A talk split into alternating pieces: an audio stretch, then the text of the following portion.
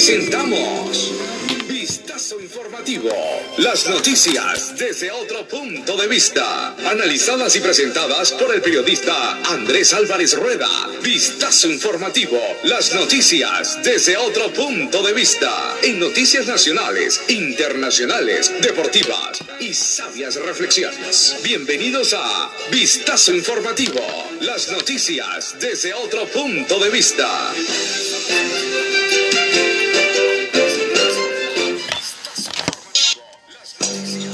Pensamiento de hoy.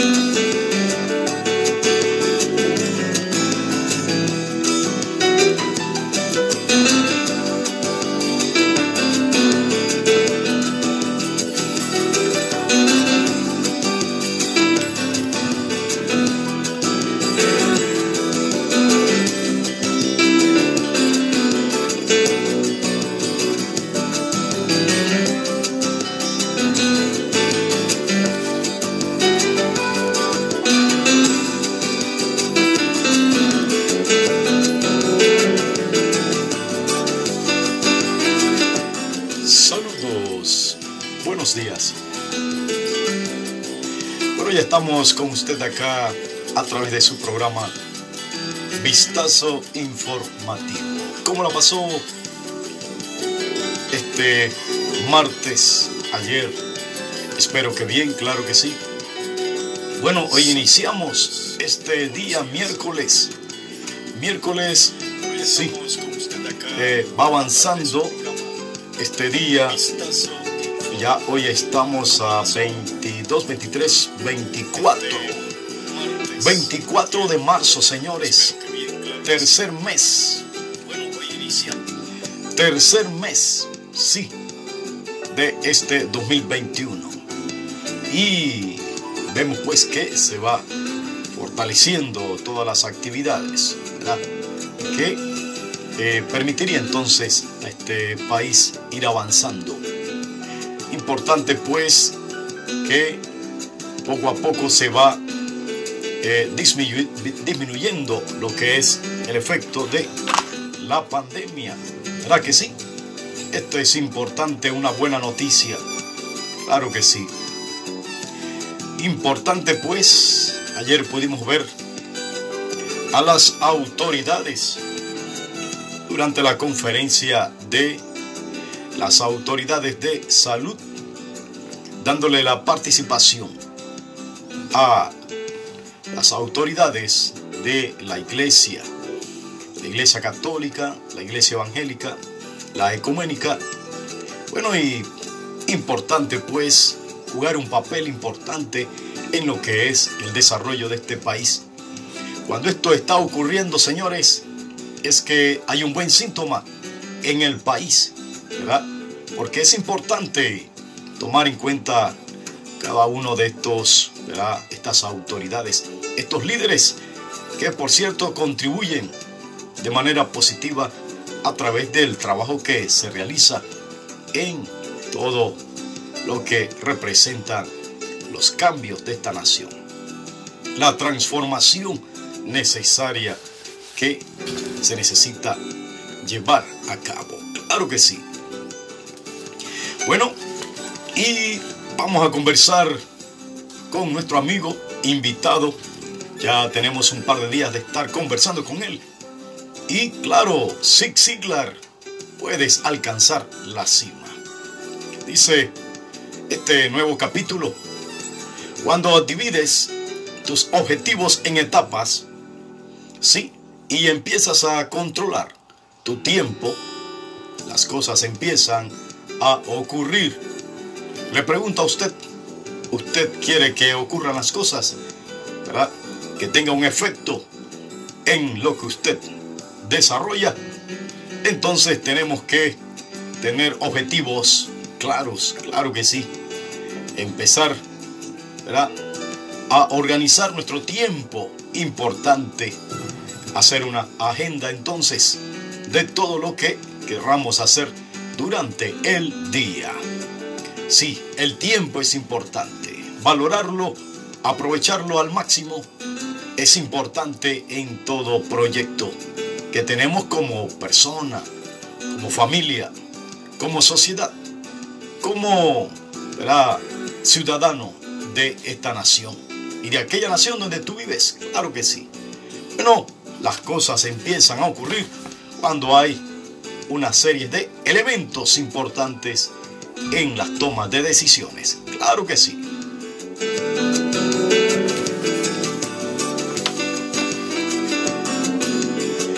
Y también tenemos el punto importante, una anécdota de Zig Ziglar. Nos dice, quizás la mayor ventaja de tener un gran programa de objetivos es la libertad que conlleva tener una dirección a seguir.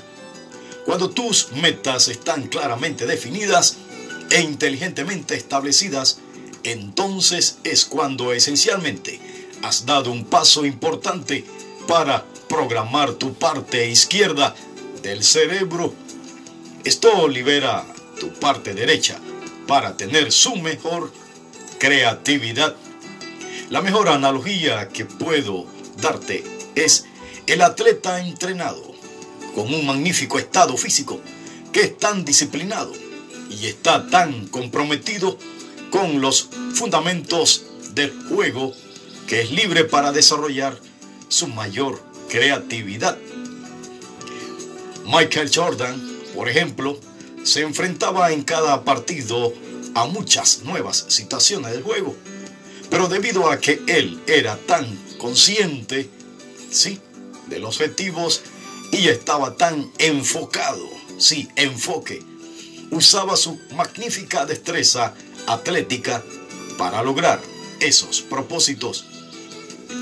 Michael ser tan creativo en el juego que manejaba de manera singular cada situación realmente complicada que surgía. La misma situación no sucede a todos nosotros, solo con disciplina. Ahí está. Primer punto, disciplina. Los médicos, los estudiantes, la gente como tú y yo tienen la libertad de realizar su mejor actuación en cada momento de su vida. Cuando somos fundamentalmente sólidos, con una base moral, unos valores éticos de trabajo, un programa de objetivos en el que enfocarse, una actitud optimista para buscar soluciones a los problemas con la esperanza de encontrarlos, entonces liberamos la parte derecha creativa del cerebro para hacer exactamente eso. Interesante pues lo que nos dice Ziglar en esta mañana, en este tiempo, de lo que es la disciplina, el tiempo, la organización necesaria que necesitamos para llevar a cabo y cumplir nuestro propósito que tenemos en el día de hoy. Saludo a mi amigo Pastor Carlos Castillo. Saludo, Pastor. Usted conectado ahí a través de Vistazo Informativo. Saludo usted que se encuentra allá en Alcalde Díaz, usted que se encuentra ahí en Chilibre, en Ernesto Córdoba, San Miguelito, allá en Punta Paitilla. Saludo, bendiciones, ¿cómo le va? Bueno, espero que la esté pasando bien esta mañana, recibiendo pues la información a través de Vistazo online.com. Saludo usted que se encuentra fuera del país, aquí de Panamá hacia el mundo, dando las noticias en esta mañana, sí, que nos da nuestro Creador. Importante también reafirmar esta experiencia, estos elementos importantes que nos dice Zig Ziglar con este versículo que dice, enseñamos a contar bien nuestros días para que nuestro corazón adquiera sabiduría. Salmo 90, 12. Interesante en este momento, pues aprovechemos bien el tiempo, ¿verdad? De manera que podamos eh, sacarle el jugo, como se dice, ¿no? Para que así podamos ir avanzando. Te lo dijo Andrés Álvarez Rueda desde su programa Vistazo Informativo, aquí en vistazoonline.com.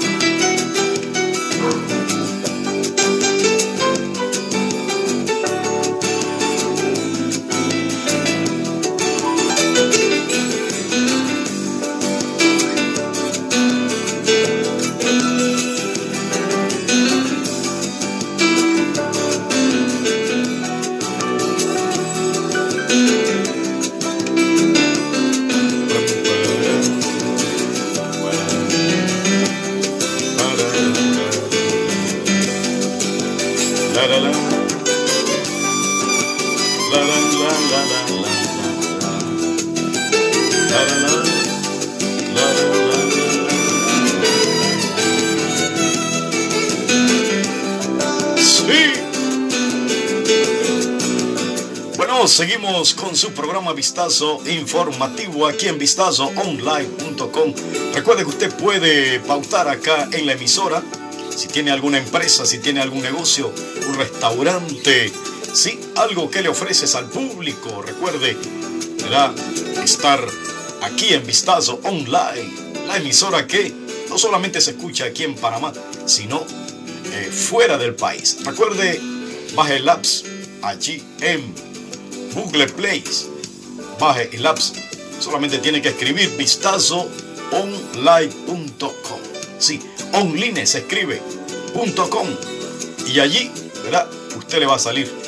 Si usted entra en Google Play Store, usted pone Radio Vistazo Online. Online. Online. Se, se pronuncia, pero es Vistazo Radio Vistazo Online. Sí. Vámonos entonces, pues, decirles que también si usted tiene un, quiere tener un programa de cultura, jurídico, eh, emprendurismo o de qué agricultura, de agricultura, de cultura y puede tener su programa acá. Claro que sí.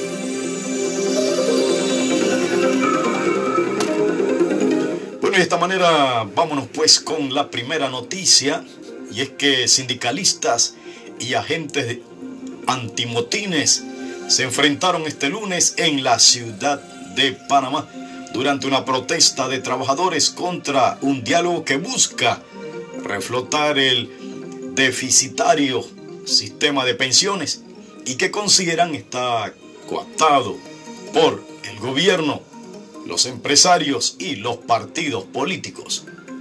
Los manifestantes exigían que se acabe este falso diálogo por la caja del Seguro Social, por lo, para luego abrirse eh, los cauces realmente democráticos que requieren una discusión de esta naturaleza y que se busquen soluciones fuera de la vía neoliberal, declaró AF el líder del poderoso sindicato de la construcción Suntrax, Saúl Méndez.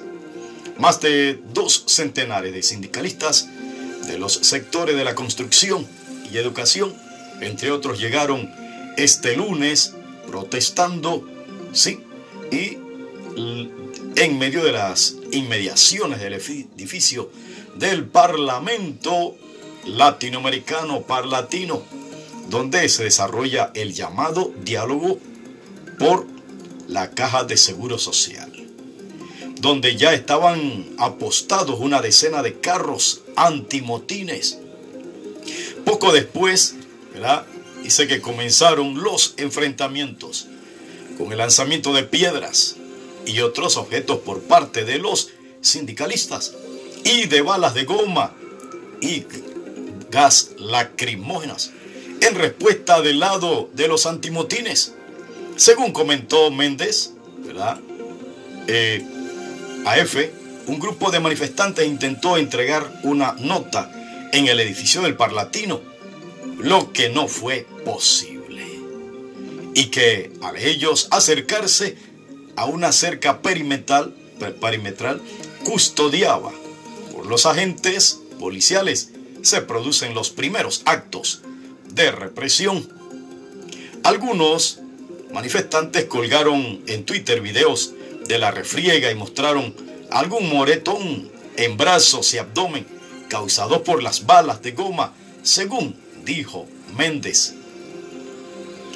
Bueno, eh, vemos pues a primera vista una situación que se está dando en estos momentos y es que hay una serie de protesta, protesta, En Colón, protesta en diferentes corregimientos, en distrito, eh, protesta en Chepo, tema de tierras, por acá tema de empleo, por acá el tema de la caja de seguro social. Y así sucesivamente. Otros que eh, quieren que sea progresivo el tema de la educación. Un sinnúmero de protestas donde eh, el gobierno de turno tendrá que tener sabiduría y tacto, porque en todo esto eh, se debe tener lo principal, el diálogo. Cuando ya nos vamos a las piedras, nos vamos a las bombas lacrimógenas, al gas pimienta, cuando nos vamos al el respeto a las autoridades, de veras, esto lo que provoca es descontento y falta de entendimiento. Lo que pudiese ser es que las autoridades, de manera eh, logística y protocola, debe atender cada uno de estos casos y no darle lugar a que tome fuerza todo esto, ¿verdad? Llamar al diálogo. ¿Cómo es que si ellos van a entregar un documento y lo que les tiran es bomba lacrimógena. Lo que les tiran es balas de goma. Lo que les tiran es eh, gas pimienta. Eso no puede ser, señores. ¿no? Si las personas quieren dialogar con, con las autoridades, ¿dónde están las autoridades que puedan escuchar esto? Porque entonces, de otra manera, es que viene el irrespeto, viene la falta de entendimiento y esto podría eh, llevarse a una situación que por cierto es podría ser incontrolable. Por lo tanto, las autoridades deben estar atentas dónde están estas series de protestas para poder llevar al diálogo estas personas y escucharles, porque entre más uno escucha, dice, entre más consejos, más se pueden tomar decisiones sabias. Esto tengo entendido que en Panamá no hay dictadura. En Panamá no hay una situación de, bueno, aquí el que manda soy yo, como en el, allá, en lo que dice eh, Maduro, Nicolás Maduro.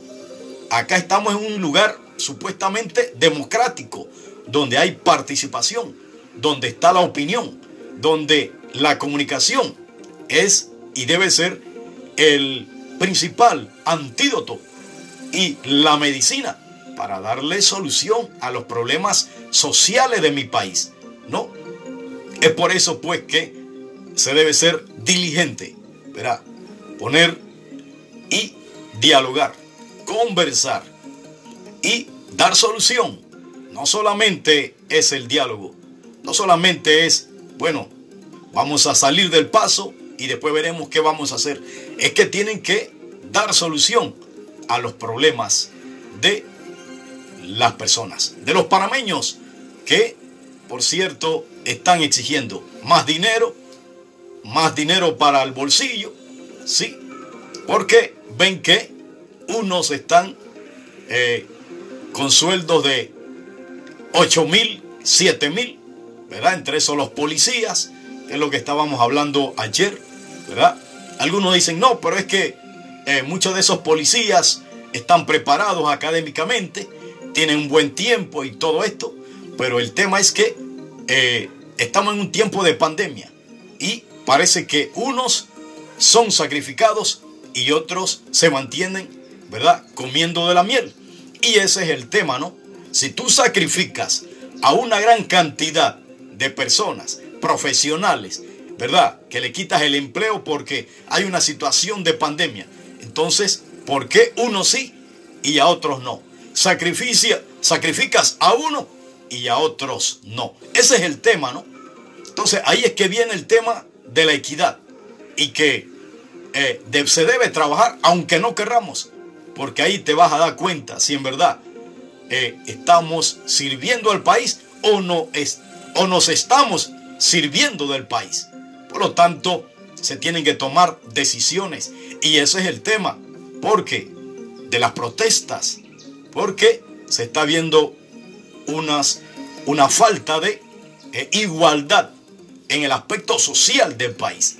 Por lo tanto, se deben no solamente escuchar, no solamente, ¿verdad?, eh, que se den todas estas cosas, pero que también se deben dar soluciones, ¿verdad? Y eso solamente lo puede hacer un gobierno capaz, un liderazgo, eh, ¿verdad? Que pueda tomar decisiones de carácter en beneficio de la mayoría de los panameños.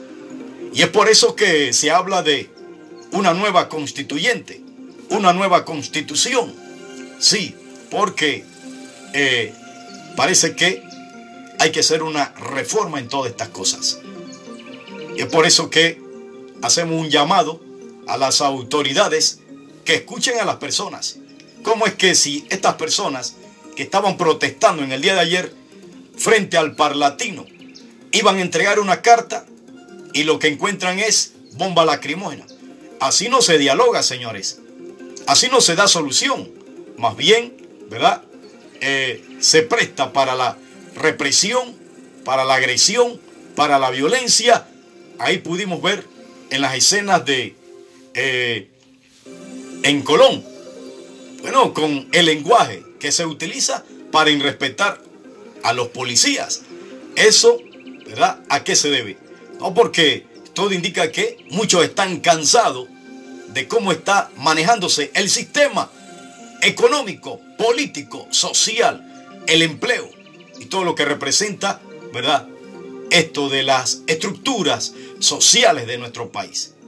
Por lo tanto, se necesita, señores, eh, sentarnos, dialogar, planificar, organizar y presentar una nueva cara en mi país para que podamos verdaderamente ver días mejores en la nación parameña. Bueno, dice que de la mesa del diálogo lanzada formalmente a mediados de diciembre, pero que comenzó a reunirse en febrero pasado. Ya se levantaron dos representaciones sindicales que argumentaron que no hay garantías mínimas de una discusión democrática y participativa. Bueno, eh, eso es lo que se muestra, ¿no? te ofrece espacio radial para programas jurídicos, eclesiásticos, culturales, comentarios, familiares, juveniles y para niños. Puedes contactarnos al 6931 6740. 6931 6740. Estamos para servirles. Bueno, interesante si tiene un programa, Vistazo Online le ofrece espacio para que usted pueda tener su programa. Bueno, y vemos pues que eh, rápidamente tenemos que el presidente Cortizo había pedido creatividad en esta discusión y que no se afectaran factores como la edad de jubilación y el monto de la cuota obrero patronal, entre otros. Varias organizaciones sindicales han emprendido una acción de lucha en las medidas que se tense la cuerda. El gobierno, los partidos políticos y los empresarios se verán obligados a escuchar a quien pretende cargarles la crisis del sistema económico neoliberal, agravada por la pandemia, dijo Méndez. bueno, un sindicalista radical en sus argumentos, ¿verdad? Eh, creo que tiene principios que vienen de allá, eh, con su estilo y todo, que es lo que no queremos, el extremismo, ¿no? Al estilo de Hugo Chávez, Nicolás Maduro, eso es lo que parece que presenta, ¿no? Esa proyección. Tampoco no queremos lo que acontece allá en Venezuela, donde hay una dictadura férrea. Eso tampoco lo queremos en nuestro país. Ellos son bastante paralelos a ese estilo de, de gobernar, ¿no? Que es lo que no queremos en el país. Imagínese usted cómo está Venezuela. Y traer, ¿verdad? Una línea dictatorial, de dictadura, al estilo de, de Nicolás Maduro. Eso es lo que no queremos para nuestro país. Yo no lo quiero. Usted tampoco, me imagino. Porque queremos que Panamá siga eh, desarrollándose con esa libertad, ¿verdad? Eh, económica, pero que también se den oportunidades, que es lo que más está esperando eh, los que menos tienen, que pueda haber oportunidad para todos, ¿verdad?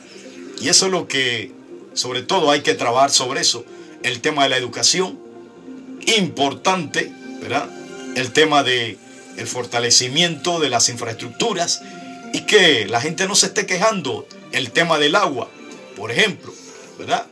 Todo esto son cosas que se deben tomar en cuenta para poder fortalecer todo el sistema social de mi país. Por otra parte, que el tema de la caja de seguro social se, cuando se culmine este, esta, este diálogo, que los asegurados estén conformes, no que después vaya a simplemente tomar tiempo ese diálogo, pero que no se ve eh, resultados efectivos que favorezcan al asegurado. No que al final de esta reunión se diga, ah, no, mira, vamos a tener que privatizar porque los números no dan.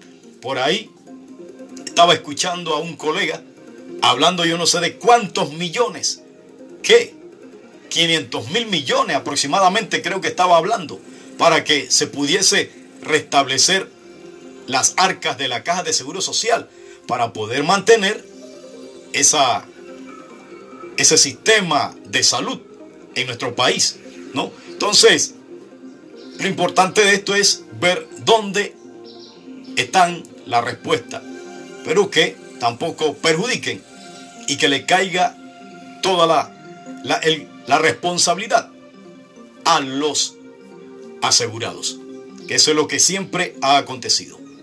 Entonces, hay que ver qué favorece qué beneficio, hasta dónde pudiesen, ¿verdad?, darle ese servicio a los asegurados y a los jubilados, porque, ¿verdad?, todos los panameños quisieran tener una jubilación.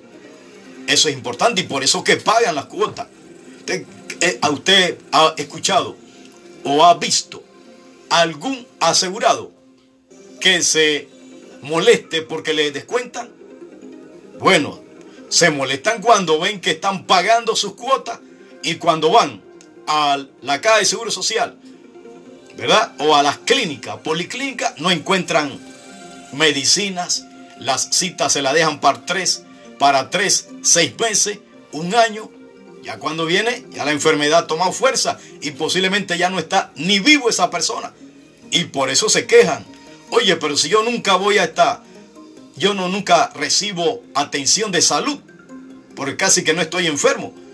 Son esa gente que cuando van entonces a la policlínica no encuentran medicinas. Entonces ahí es que se quejan. Oye, pero si yo he pagado una cantidad de cuotas, 250 cuotas, ¿verdad? Durante 20, 30 años. Y cuando voy a buscar medicina, dicen que no hay. ¿Cómo es eso? Ah, no, y ahora me dicen que los dineros no alcanzan para yo, aquello, ¿no? Que han pagado, que pueda ser jubilado. ¿A dónde se va todo esto? Entonces, hay que revisar. Esto no es nada que no tenga solución. Hay solución. Pues, debemos ser optimistas. No que se va a cerrar el diálogo. Yo tampoco creo que se debe cerrar el diálogo. Se debe darle participación a los que pueden dar solución al problema, ¿verdad? Para eso se necesita estratega, se necesita economistas. Yo no he escuchado por ahí al señor Jované que se ha invitado a esa reunión, eh, un exministro de salud, Juan Jované. Eh, un economista, ¿no? Bueno, él formó parte y tiene ideas muy importantes. Otros economistas, ¿verdad? Que han participado en todo esto de los cambios que debe tener la caja de seguro social. Creo que en Panamá hay personas profesionales capacitados que pueden dar alguna luz en medio de este túnel, ¿verdad? Para que podamos entonces ver nuevos días y una estabilidad de una vez por todas en esa en los dineros de la caja de seguro social. Claro que sí, si otros países lo pueden hacer y tienen jubilaciones, ¿por qué en Panamá esto ha sido un problema por mucho tiempo? Quiere decir que hemos sabido administrar bien el canal de Panamá y cómo no podemos administrar los fondos de la caja de seguro social. Si podemos administrar el canal de Panamá, ¿verdad? Donde algunos dudaban de poder administrarlo eficientemente, bueno, nos hemos dado cuenta que sí hay capacidad en Panamá para poder administrar el canal de Panamá. Cuanto más la caja de seguro social con una proyección, con estructura, con definición y que se puedan entonces seguir aumentando los ahorros, las ganancias y los dineros que sean bien utilizados. Yo creo que sí hay capacidad. Por lo tanto, pongamos y busquemos a esos hombres y mujeres que van a darles luces, ¿verdad? Y solución a este problema, ¿verdad? Que tanto anhelan o anhelamos los panameños que se solucione de una vez por todas.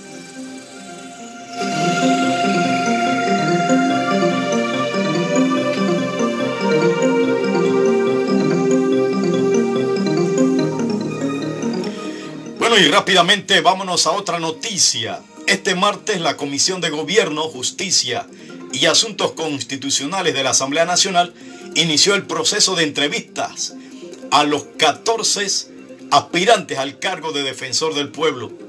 Según la metodología, según, verá, a seguir, cada candidato contará con 15 minutos.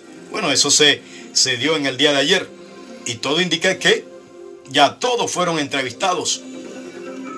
Durante los primeros ocho, el candidato expondrá, dice, expondrían las razones por el cual considera de ser elegido o elegida para ocupar la Defensoría del Pueblo, mientras que los siete restantes serían para el periodo de preguntas y respuestas. Entre los aspirantes al cargo se encuentran Eduardo Leblanc González. Bueno, aquí parece, según escuché al diputado Vázquez, sí, estaba comentando que todo indica que el PRD parece que quiere seguir que el señor Eduardo Leblanc González siga dirigiendo la Defensoría del Pueblo. Y bueno, él comentaba, ¿no? ¿Cómo es que ustedes quieren que este señor siga en el puesto? Y entonces invitan a, a 13 más. O invitan, ¿no? Libremente para aquellos que quisieran ser candidatos. Entonces, bueno, es que la tónica es así, ¿no? La tónica es así. El tema es que, ahí es que yo le digo un asunto, el control que tienen muchas veces los partidos políticos y no dejan que exista una verdadera libertad. ¿Cómo es que, bueno, ahora porque el PRD tiene la mayor cantidad de diputados, y si ellos deciden es este, es ese. Eso no puede ser. ¿Verdad? Porque entonces yo creo que hay que pedirle o hacerlo de otra manera. Donde se puedan hacer algunas encuestas en el país de manera efectiva y que sea el pueblo panameño que escoja estas personas. Porque si nosotros cada vez que vamos a hacer una constitución, que queremos escoger a un magistrado o queremos, ¿verdad?, eh, escoger, en este caso, a un nuevo defensor, tenemos que dejar que ellos decidan y cuando si vemos que, en este caso, el partido PRD es el que está gobernando con fuerza en la Asamblea, entonces eso es lo que yo diría que es control del sistema y que no hay esa verdadera democracia donde se puedan escoger libremente estos, estos personajes. Entonces, vamos a ver. El señor Eduardo Leblanc González ya tiene aproximadamente unos buenos meses de estar allí. Dice en su disertación, Leblanc González manifestó que durante su gestión se incrementó un 60% las quejas y orientaciones. Además, brindaron acompañamiento en protestas, realizaron 16 mediaciones y desarrollaron un APP y asistente virtual para atender quejas y denuncias las 24 horas. Bueno, el sistema de lo que es la Defensoría del Pueblo. Yo me pregunto, ¿verdaderamente esa institución tiene efecto en las tomas de decisiones de mi país o no? Porque si vamos a tener una institución como la Defensoría del Pueblo, que en verdad no se ven los resultados efectivos en darle eh, que la gente reclame su derecho, ¿verdad? Muchas veces simplemente lo vemos como una pantalla o la gente se anima a tratar de buscar una solución y cuando pasan los días, pasan los, el tiempo, vemos no resultados de lo que se está investigando o el seguimiento que se le puede dar en un determinado, determinado caso.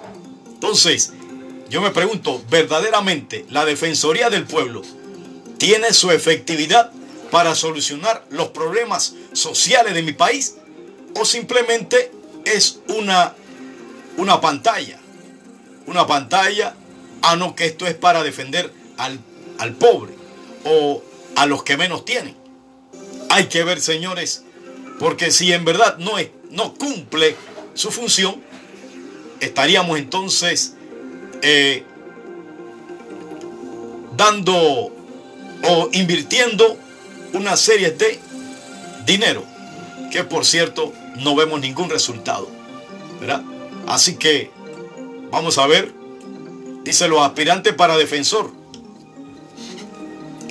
En esta nota se ve con mucho detalle la participación de Leblanc González, como que también hasta los medios de comunicación eh, parece que toman parte del control de las cosas que muchas veces también participan, ¿verdad?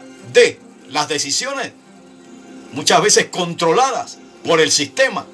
Yo me pregunto, ¿dónde están las opiniones en esta nota del señor, señor Guillermo Quintero Castañeda?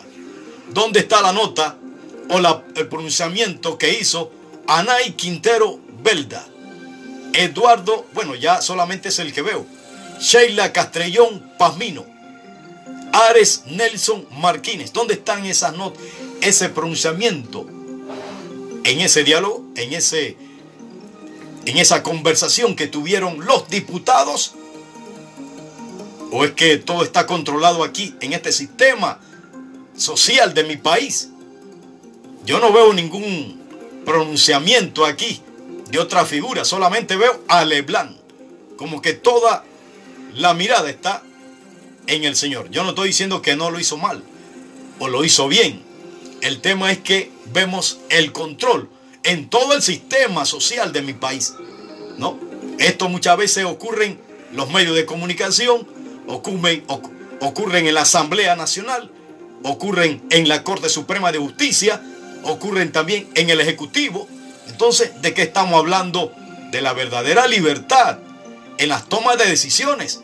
Si todo está, parece, controlado ¿verdad?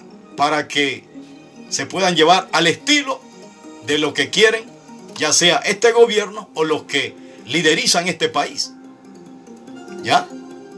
Y eso es lo que tenemos que cuidarnos, los medios de comunicación, ¿verdad? Porque de veras así no se hace democracia. Y es peligroso. ¿Verdad que sí? Medio de comunicación.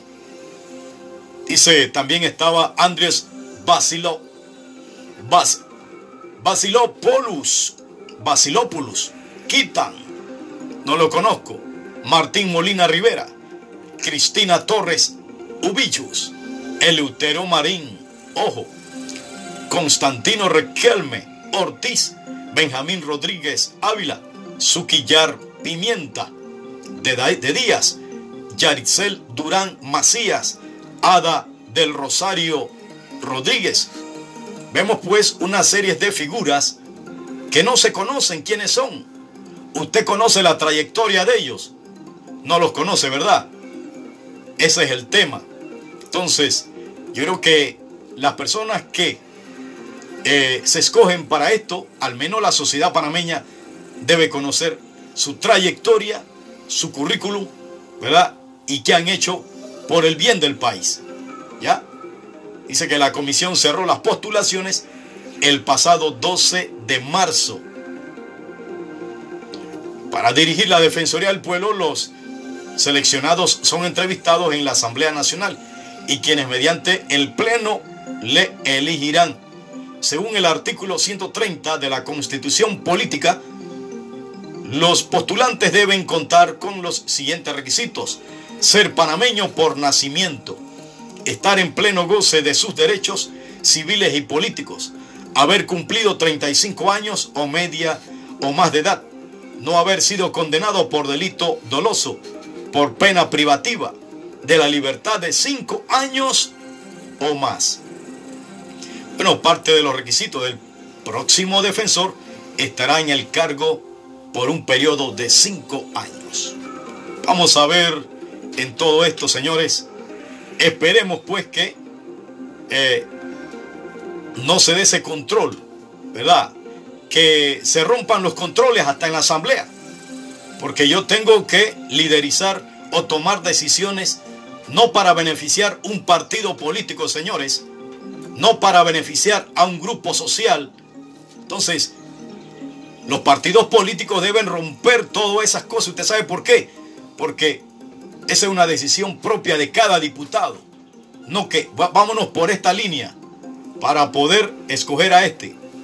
Señores, esto de veras, cada uno individualmente, en este caso los diputados, deben de analizar a cada uno de ellos y ser de manera justa y que verdaderamente podamos hacer los cambios que se necesitan para que nuestro país vaya mejor. Así es.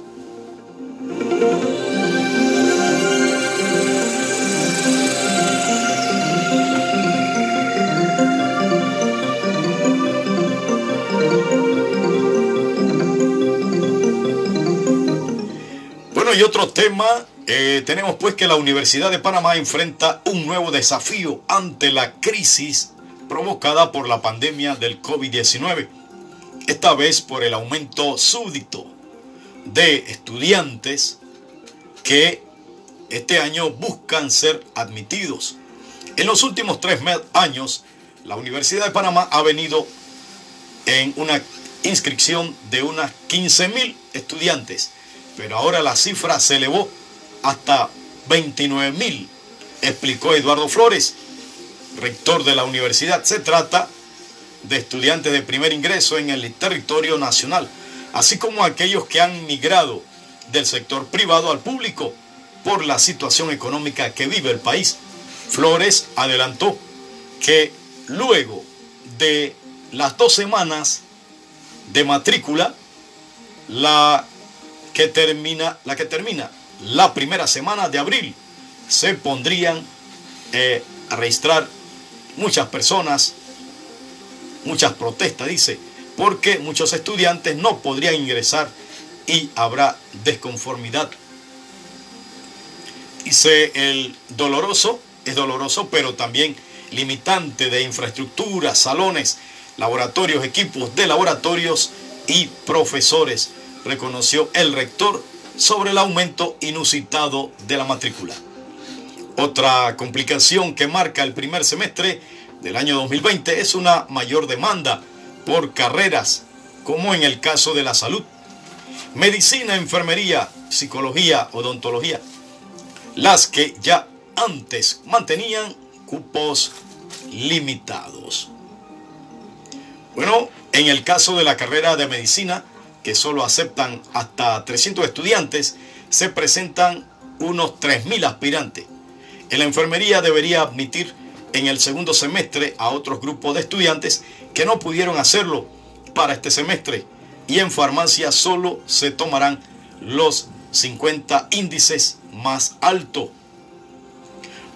Dice Lores comentó que están solicitando al gobierno nacional más apoyo. No debemos coartarle la oportunidad de superación a muchos jóvenes que quieren ingresar a la mayor universidad del país, puntualizó. Bueno, el rector está hablando con respecto a esto, ¿no? De solicitar al gobierno más apoyo. Lo que pasa es que cada periodo, cada año que viene, en el tema del presupuesto, parece que se le reduce en los presupuestos a la Universidad de Panamá. Y es por eso que muchas veces están en problema de lo que es el desarrollo de infraestructura por otra parte, muchas veces también podría afectar otros trabajos que se necesitan desarrollar, como seguir eh, dándole la oportunidad a otros profesores que se merecen eh, darle el espacio por el tiempo, la entrega a sus estudios y demás, y que van avanzando profesionalmente y que necesitan ser actualizados sus cargos y demás ¿verdad? Eh, como de primer ingreso, eh, primer nivel, segundo, tercer nivel, nivel, que eso se va dando con el correr de los años. Y que el tema de aire acondicionados, laboratorios, en verdad eh, se necesita más disposición por parte del gobierno de inyectar presupuestos, señores. ¿verdad? Es que si nosotros decimos que es la estrella en este caso el gobierno, que habla de que la educación es la estrella de este gobierno, por lo tanto, las universidades, la formación superior, la educación superior también debe ser atendida con mucho respeto y atención. O sea, invertir en esto, ¿no? Imagínense usted, en este tiempo de la pandemia se necesitaban médicos a tal punto que querían eh, solicitar a otros países profesionales de la medicina. Y, y eso fue lo que se hizo, porque en Panamá no habían médicos. Y si habían, bueno, no habían suficientes médicos para poder atender la demanda que trajo esta pandemia. Situaciones pues que hay que atender con prontitud. Por otra parte, de veras, también se debe atender el tema de el INADE, donde ese es un otro nuevo sistema que se tiene en Panamá y que se debe atender para la compra, creo, de maquinarias. Últimamente estaba escuchando por ahí, ¿verdad? Que ya están eh, falta de mantenimiento y todo esto, como que ya están con falta de capacidad para poder llevar a cabo esos trabajos en temas de tecnología. ¿verdad? Por lo tanto, se necesitaba una renovación de todo esto. Pero esto representa inversión en la educación. Y que solamente, ¿verdad? Cuando se proyecta y cuando se hace de manera equitativa, eh, se podría entonces dar solución al problema de la educación, donde muchos estudiantes eh, no llegan a las universidades. Unos porque posiblemente le falta la parte de una estabilidad económica suficiente. El tema del Internet, el tema de computadoras, ¿verdad? y todo esto representa gastos. Entonces, en Panamá se necesita invertir en la educación, ¿no? Hoy por hoy, ¿verdad? Se está tratando de darle solución al problema de la educación en el país, ¿verdad? En estos días ya casi se inician lo que son las clases. Y que creo que ya se inició, pero que todavía están en ese tema del protocolo, de que si se dan clases presenciales o virtuales, pero es que todavía falta un sinnúmero de, de necesidades como pudiesen ser laptop, lo que son internet, en el tema de los lugares de difícil acceso, falta lo que es la parte de internet y que se está tratando por todos los medios de darle la solución hasta donde se puede, pero creo que el gobierno debe invertir más dinero en la educación. Así es.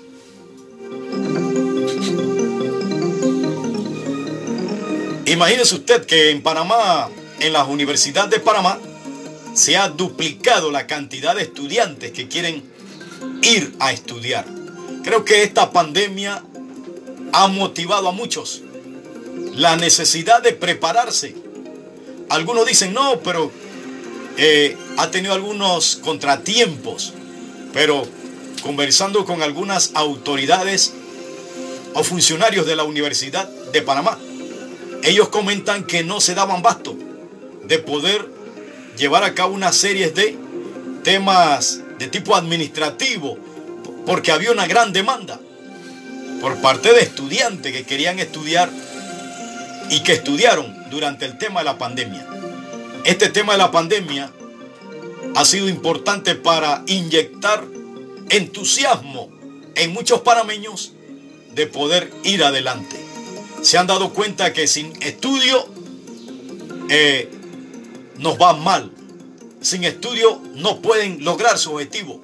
Y es por eso que se ha disparado el doble de los estudiantes que quieren ir a prepararse a la, a la escuela y a las universidades. Vámonos entonces pues a trabajar en esta área para que podamos darle esa oportunidad que quieran que quieren tener esos 29 mil estudiantes que en este año llegaron. Antes eran 15 mil, ahora son 29 mil. ¿Qué le parece? Además de los 70 mil que ya había. ¿Qué le parece? Así que hay una demanda grande, señores. Así que vamos entonces porque ya habían 90 mil, 60 mil. 60 mil. Sí, imagínese usted ahora, como nuevos inscritos nuevos, 29 mil. Imagínese usted la cantidad de estudiantes que quieren prepararse. Por lo tanto, démosles la oportunidad. Hay que aumentar ese presupuesto, señor Laurentino Cortizo, y trabajar sobre ese principio para ver resultados más efectivos en la educación de mi país y que mi país avance en temas de desarrollo económico, agropecuario, cultural y demás. Vámonos entonces con esto de esa manera. Vámonos con las notas internacionales.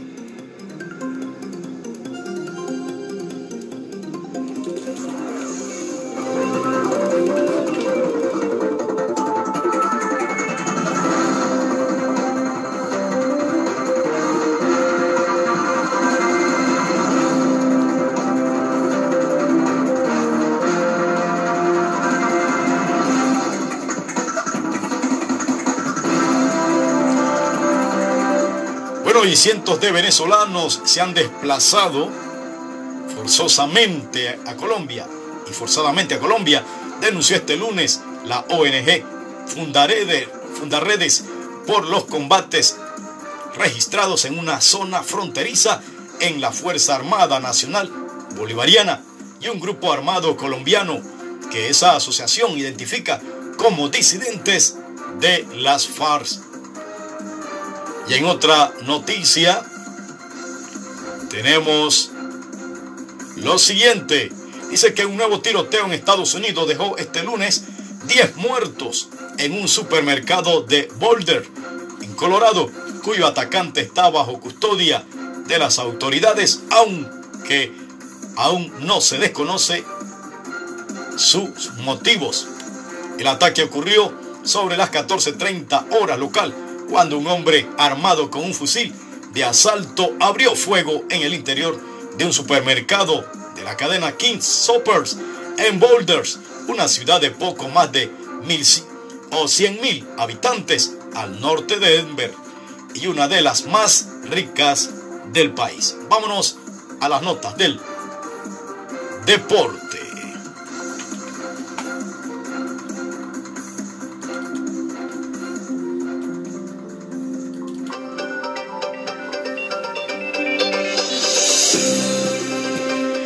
Tenemos que Cristiano Ronaldo buscará aliarse con su número favorito, el 7, durante los tres encuentros que disputará desde el miércoles con la selección Portugal, ya que está a 7 goles de alcanzar al máximo goleador de la selección, el iraní Ali Daoué, que se retiró con 109 tantos para la selección persa. Bueno, vemos pues que quiere igualarle Cristiano Ronaldo a este iraní. ¿verdad? Algo interesante. Bueno, vámonos con esto, con lo que es las notas de las reflexiones.